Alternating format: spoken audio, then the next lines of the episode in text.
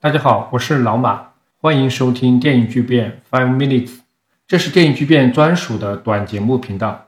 我和阿吴会在这里做一些短小的分享，每一期的时长大概在三分钟到七分钟之间，我们争取来做到接近日更吧。也欢迎大家关注我们之前专门做长节目的电影巨变。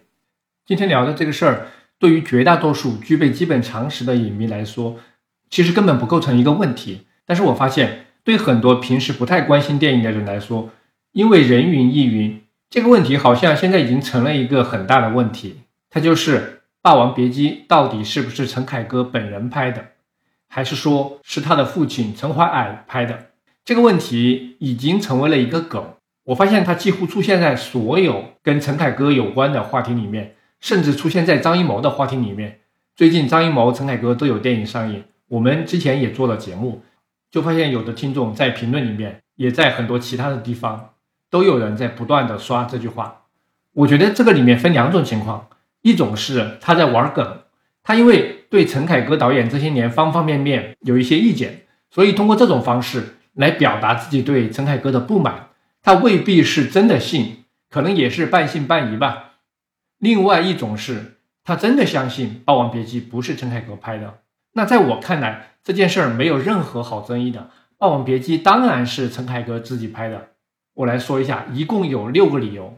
理由一，质疑《霸王别姬》不是陈凯歌拍的这件事的起源，我刚好也知道。最早是二零一三年的时候，有人在天涯发了这么一个帖子，当时也传的到处都是，立刻就有人拿着这个疑问去问了陈凯歌工作室，也询问了很多参与过这部电影的工作人员，包括制片人徐峰。包括片中的一些演员，他们当时已经给出了斩钉截铁的回答：这部电影就是陈凯歌拍的，并且说了陈凯歌的父亲几乎没有去过片场，可能去了很少的几次吧。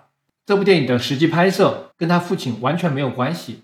理由二：陈凯歌的父亲陈怀矮老先生，当时之所以没有怎么去片场，是因为他在《霸王别姬》这部电影开机的前几天就查出来了肺癌，立刻就住院了。他的身体情况。根本不允许他再去从事拍一部电影这么繁重的体力劳动。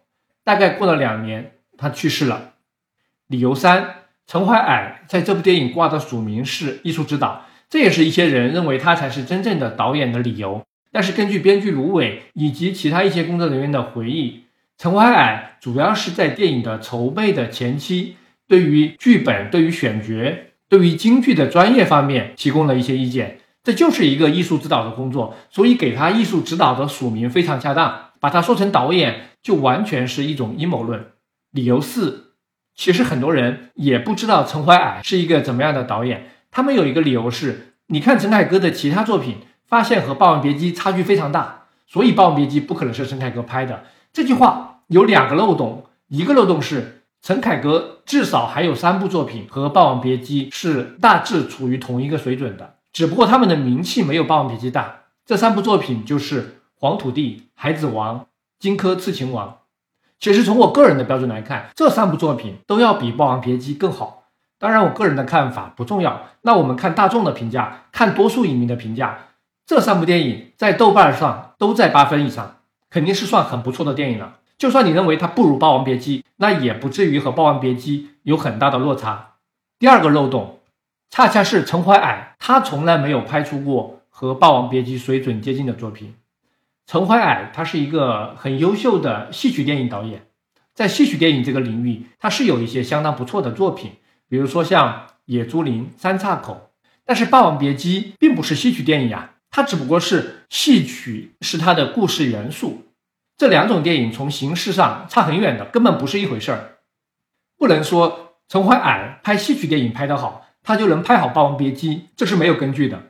另外啊，陈怀矮他其实是一个很好的配合型的导演，他有一些故事片的代表作，像《青春之歌》《海峡》《大河奔流》，都是和北影厂的另外几个大导演崔维、钱江、谢铁骊合导的。尤其是崔维是陈怀矮的固定搭档。但是你去问任何一个研究中国电影史的，他都会告诉你，在他们的这种合作当中。崔维他们是起到主导作用的，陈怀矮是副手，所以陈怀矮在北影厂里面他是算不到第一梯队的导演的，这是一个事实。一九九四年，在陈怀矮去世之后，有人呢对他做了一个评价，五个字是“人未尽其才”，意思就是陈怀矮的才华原本是可以有更大的发挥的，但是由于各种原因吧，我觉得当年那种计划经济的体制就是最大的原因，使他没有获得更大的发挥空间。理由五。我们从作者电影的角度，把《霸王别姬》的形式、风格、主题放到陈凯歌的前期的作品序列里面，是能够发现一条很清晰的演变脉络的，它是非常合理的，没有任何突兀的地方的。所以，《霸王别姬》就是一部非常典型的第五代电影，是属于他们这一代人的观念和思想。如果你把它硬套到上一代人身上，反而说不通，不好解释。但是，陈凯歌最近这些年的作品，可能是有一些突兀的变化。那起码也是他五六十岁之后的事情了。但是把这放到任何一个创作生涯长达三十多年的导演，这种变化其实也是正常的。理由六，我们从一件事情的正常逻辑来考虑，拍电影是一个集体创作，像《霸王别姬》这么大一部大片，参与的人有几百个，如果算上来来去去的群众演员，可能前后有上千人都参与了这部电影。如果这部电影真的是陈怀矮在现场代替陈凯歌拍摄的，那这么多年过去了，这几百个、上千人怎么就没有一个出来说真相？封口是不可能的，没有任何人可以在三十年的时间里面封住几百上千人的嘴。别说一个导演，就算是啊那照片挂起来的人，他也做不到。但是至今没有一个亲身经历过的人出来说《霸王别姬》是陈凯歌的父亲拍的，那就足以证明这是一个谣言了。其实特别严肃的来论证这件事儿。真的是没有必要。我相信大多数人是具备常识的。不过我前几天刚好也听了一个播客，就是说人为什么天生就爱阴谋论？阴谋论在很多时候是可以战胜常识的。那我们就不得不一次又一次的去重复常识。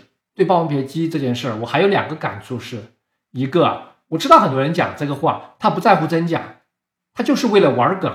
在无数的地方，包括微博、豆瓣、抖音或者论坛，很多人就不断的去复制粘贴那句话。可能一开始一部分人是在开玩笑，他就是想通过这个方式来吐槽陈凯歌嘛。